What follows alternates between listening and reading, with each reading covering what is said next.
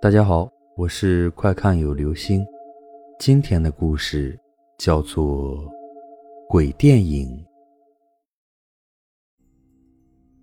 在八十年代里，农村还没有进入电气化的时代，有的乡邻晚上还用洋油灯照明，更不用说是看电视、玩电脑了。自然，看电影也是非常奢侈的一件事情。每逢四邻八乡里有演电影时，甭管是再远的村子，乡邻们都会结伴去看电影。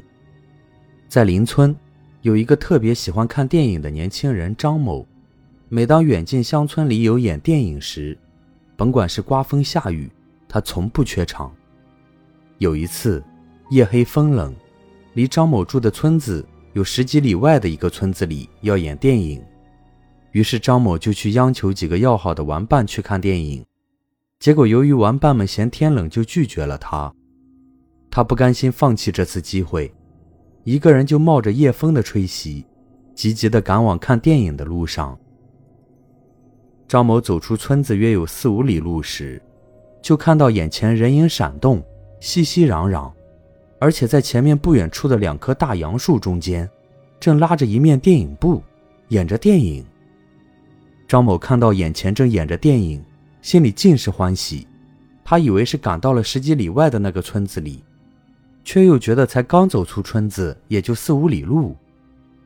他心里觉得不对劲，可是压抑不住对看电影的热情，就顾不得多想，赶紧挤进人堆里去看电影。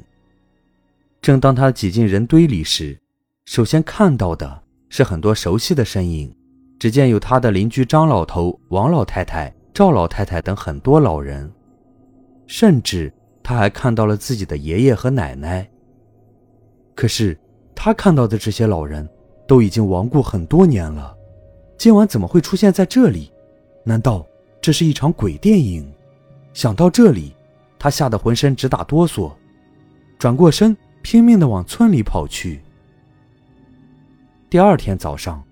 他赶紧去昨天晚上看电影的地方瞅了瞅，发现那两棵大杨树中间拉开的不是电影布，而是一张巨大的蜘蛛网，上面正有很多大蜘蛛在忙碌的吐丝结网。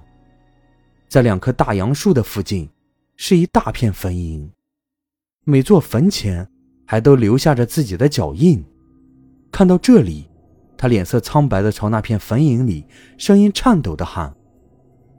诸位乡亲们，谢谢你们请我看了一场鬼电影。改日我一定再送你们一场电影。过了几天，他去花圈店里买了一套纸扎的电影，送到那片坟茔地里烧掉了。